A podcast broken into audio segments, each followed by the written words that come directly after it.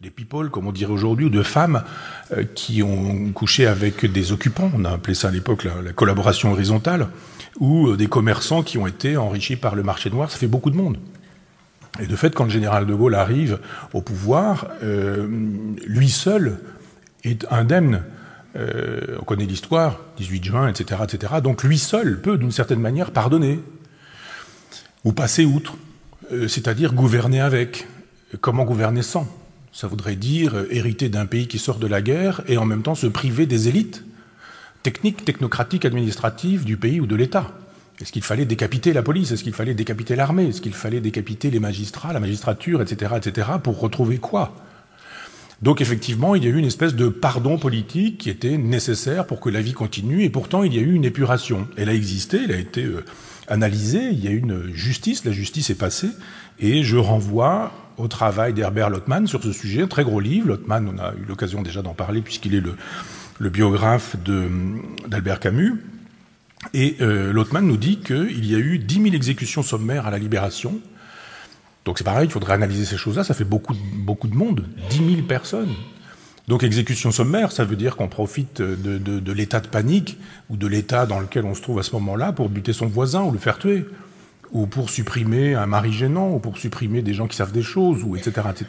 Donc 10 000 exécutions, 6 763 condamnations à mort, dont les deux tiers par contumace, donc vous savez, en, l'absence des gens euh, concernés, euh, 1000 condamnations qui ont été commuées en condamnation d'emprisonnement, et très exactement 767 exécutions.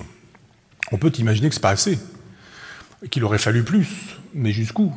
C'est la question.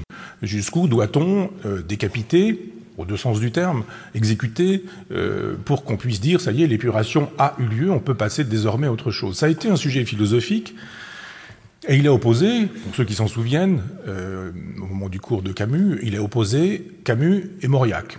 Au départ, Camus, qui est impeccable sur ce terrain-là, pas revenir sur les états de service d'Albert Camus, mais ils ont été excellents du début jusqu'à la fin, et surtout dans cette période de la collaboration, de l'occupation, de la collaboration, etc. Et euh, Camus, lui, au départ, avait perdu des amis dans la résistance. Des amis qui ont été fusillés, qui ont été torturés. Il voulait être fidèle à ses amis perdus.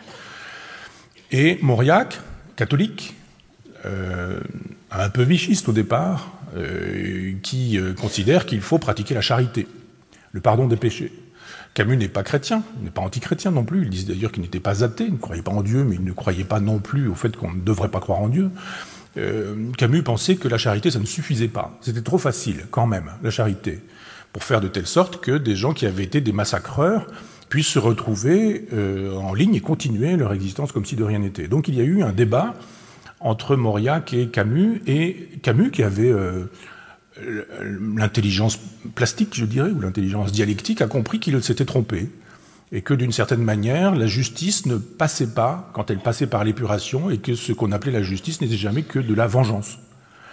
Et quand la vengeance euh, se part des plumes de la justice, elle, reste vengeance, et elle n'est pas justice, elle devient même injustice.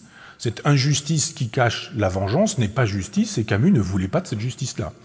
Donc il a rendu les armes très honorablement, comme il savait le faire, dans un texte en disant que, d'une certaine manière, il s'était trompé et que euh, Camus avait raison, que Mauriac avait raison et qu'il fallait effectivement pardonner. Probablement pas au nom de la charité. Euh, il n'a pas développé longuement une position catholique sur ce terrain-là, mais euh, simplement parce qu'il fallait continuer à vivre, parce qu'il fallait continuer à, à, être. Camus voulait une justice qui soit sévère et exemplaire. Il a vu effectivement que cette justice n'était pas exemplaire et qu'elle était sûrement extrêmement sévère. Donc il a renoncé à cette épuration. Herbert Lottmann donc écrit dans ce livre, L'épuration, euh, sous-titré 1943-1953, un livre paru en 1986, Les Français n'ont pas à rougir de leur épuration, comme ils ont trop souvent tendance à le faire, point, même aujourd'hui, point.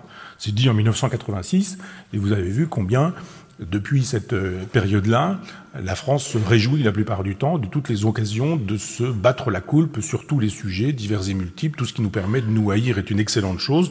La caution de Lotman, historien américain, est une excellente chose. effectivement, la justice n'étant pas de ce monde, ce qui a été euh, pratiqué à cette époque-là sous couvert de justice, eh bien, on n'a pas euh, forcément à en rougir, nous dit Lotman.